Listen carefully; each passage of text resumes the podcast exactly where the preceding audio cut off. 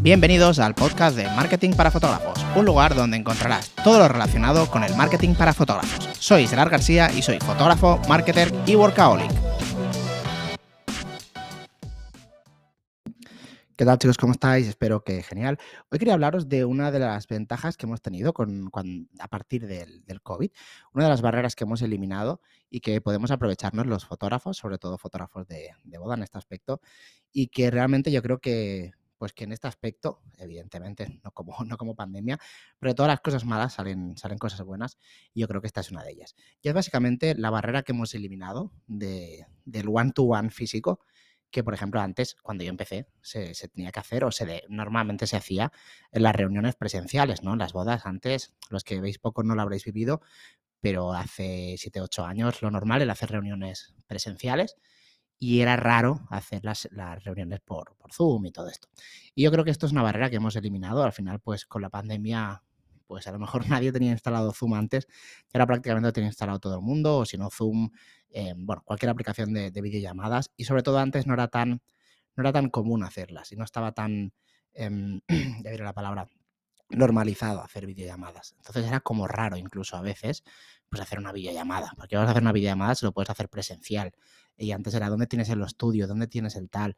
Eh, hace tiempo que lo del estudio ya se fue eliminando, pero yo me acuerdo cuando yo dejé el. Yo tenía un estudio en Barcelona, que primero hacía fotos antes de hacer bodas, fotos de, editoriales, y luego empecé a hacer fotos de, bodas, ¿no? Y cuando empecé a. Cuando ya no quise hacer, no tenía quería tener más estudio, lo que fue es pues quitármelo de encima y lo que hacía era alquilaba, alquilaba pues un despacho por horas en Barcelona, muy chulo, muy, muy chulo, que creo que valía sobre 16 euros, creo que era la hora. Entonces yo quedaba ahí. Estaba muy chulo porque era con una aplicación, tú reservabas la hora y automáticamente se te abría la puerta. Y pues todo muy bonito, ahí en el centro de Barcelona, tal, no sé qué. Y yo lo hacía así antes, porque todavía no estaba normalizado. Intentaba hacer videollamadas, pero costaba mucho. Te estoy hablando de hace tiempo. ¿eh? Y pues poco a poco esto sí que, si bien es verdad que cada vez era un poquito más fácil hacer videollamadas, para hacer reuniones y evitar pues la, presencial, eh, pues ahora mismo ya se ha normalizado por completo y yo creo que es raro el que se haga presencial. yo, creo, que es raro. En los últimos, yo te diría que en los últimos tres años habré hecho una o dos presenciales y de eso de, mm, bueno, va, no hay más, no hay más cojones. Entonces yo, yo, yo en lo personal he eliminado el, contacto físico de reuniones entregas, no por eliminarlo, sino básicamente es por una cuestión de, de optimización de tiempo y rentabilidad ya que, por ejemplo, yo hacer una reunión física, yo vivo en una organización y lo mínimo son 45 minutos, vaya donde vaya, ya bien sea Sardañola a mi despacho o ya bien sea antes cuando lo tenía en Barcelona o lo que sea.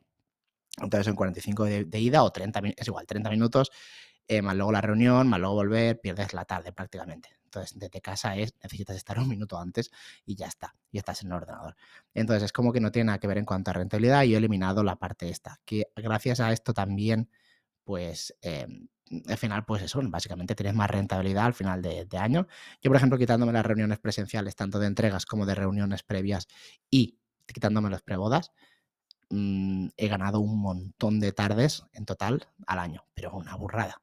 Porque a 30, 30 35 bodas al año, son 30, 35 prebodas que hacía, más luego las entregas. O sea, es que son como 50, 60 tardes casi casi que pierdes, sin casi normalmente, haciendo estas cosas. Es muchos días, ¿eh? es muchos días. Entonces con eso aumentas la rentabilidad. Eh, y básicamente esto lo que, lo que ha supuesto es una ventaja y, una nueva ventana abierta, ya que al normalizar esto, mm, yo he notado que me es mucho más fácil contratar bodas de fuera de mi zona. Em, antiguamente, pues si no eras, yo cuando intentaba contratar bodas que no eran de, Cataluña, yo también es verdad que no soy un fotógrafo top ni súper conocido que te vengan a buscar de, Andalucía, yo soy de Cataluña, pues no es así, ¿no? Si fuera así, pues no, no, habría problema. Si te buscan, si eres muy conocido y te buscan de un lado, o sea, da igual de, de, donde, si eres muy conocido y vives en Cataluña y te buscan de Andalucía, pues bueno, te buscan, te quieren a ti y no hay problema. Pero cuando no es el caso, normalmente pues contratan ante la duda, o sea, van a contratar a uno de, parecidos em, resultados y precios que sea más, más cercano a ellos, porque antiguamente, pues eso, como si había mucho más contacto, contacto, contacto físico, eh, pues eh, era mejor, pero ahora no. Ahora ya está, ya realmente yo veo a los novios en la, en la boda y, ya está, solo el día de la boda. Y, las otras son con videollamadas y nuevamente solo hago una. Y, y esto ha abierto la ventana de poder hacer bodas en otros lugares, con lo cual hay varias ventajas. Primero que se te abre el mercado.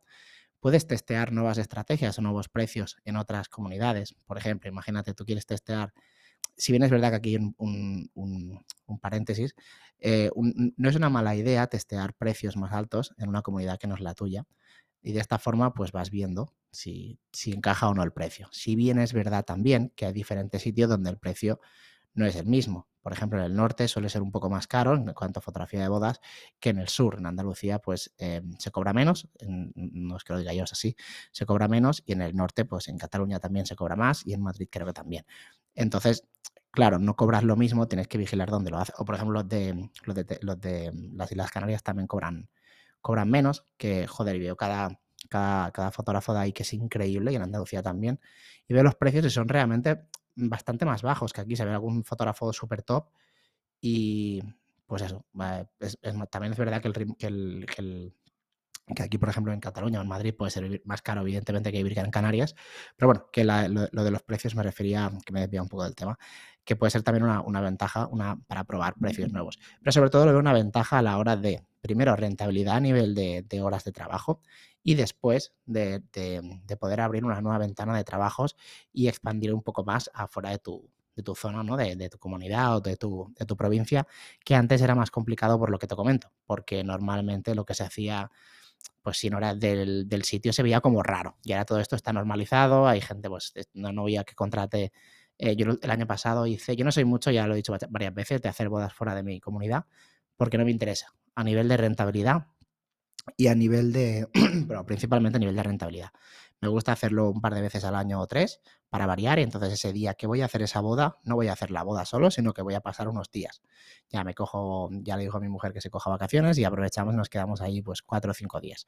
Es por el único motivo que lo, que lo hago, no lo hago por ningún otro, no en lo personal, ¿eh? yo, yo te digo mi, mi, mi, de esto. Pero bueno, que siempre está en más para abrir nuevo mercado y demás, poder, poder trabajar en, en, otros sitios y yo creo que, como te comento, esto que nos dejó el COVID, que es la, la aceptación de las videollamadas, la normalización, esta de no tanto contacto directo y no tener que hacer tanta reunión presencial, creo que es una ventaja competitiva que, pues, que todos los fotógrafos de boda mm, que podemos aprovechar y, joder, no tiene nada que ver. Además, aquí también hay una cosa muy importante. Yo, por ejemplo, no tengo tanto problema porque soy de Barcelona. Entonces, en Barcelona hay muchísimo mercado, hay muchas bodas, hay mucha gente. Pero, por ejemplo, alguien que está, imagínate, en un pueblo así que, que alrededor no haya tanta gente, lo tiene más complicado, por ejemplo, antes sobre todo, para hacer una boda en, provincias más cercanas, o sea, que sean cercanas, pero no inmediatas, o sea, que estén un poco lejos, y mm, porque no tienen, no tienen casi bodas en su zona. Y con esto, pues, abres bastante eh, pues, tus posibilidades de, de, cerrar más bodas, ya que la gente está mucho más abierta a ella. Entonces, pues nada, aquí simplemente quería comentar esta ventaja competitiva que tenemos a partir de, de, esto que ha sucedido con el, con el COVID, que evidentemente el COVID no, ha sido bueno, pero al final, como te he comentado, todas las cosas malas traen oportunidades y son cosas que, hay que aprovechar y pues que se ha creado este mercado ahora. Todos los fotógrafos podemos hacer, o sea, todos los fotógrafos de España, por ejemplo, podemos hacer bodas en cualquier sitio y no hay ningún, no hay ningún problema, no está mal visto, ya no cuesta como antes cerrar bodas de fuera de tu comunidad. Pues nada, espero que te haya gustado este podcast y como siempre nos vemos en el siguiente.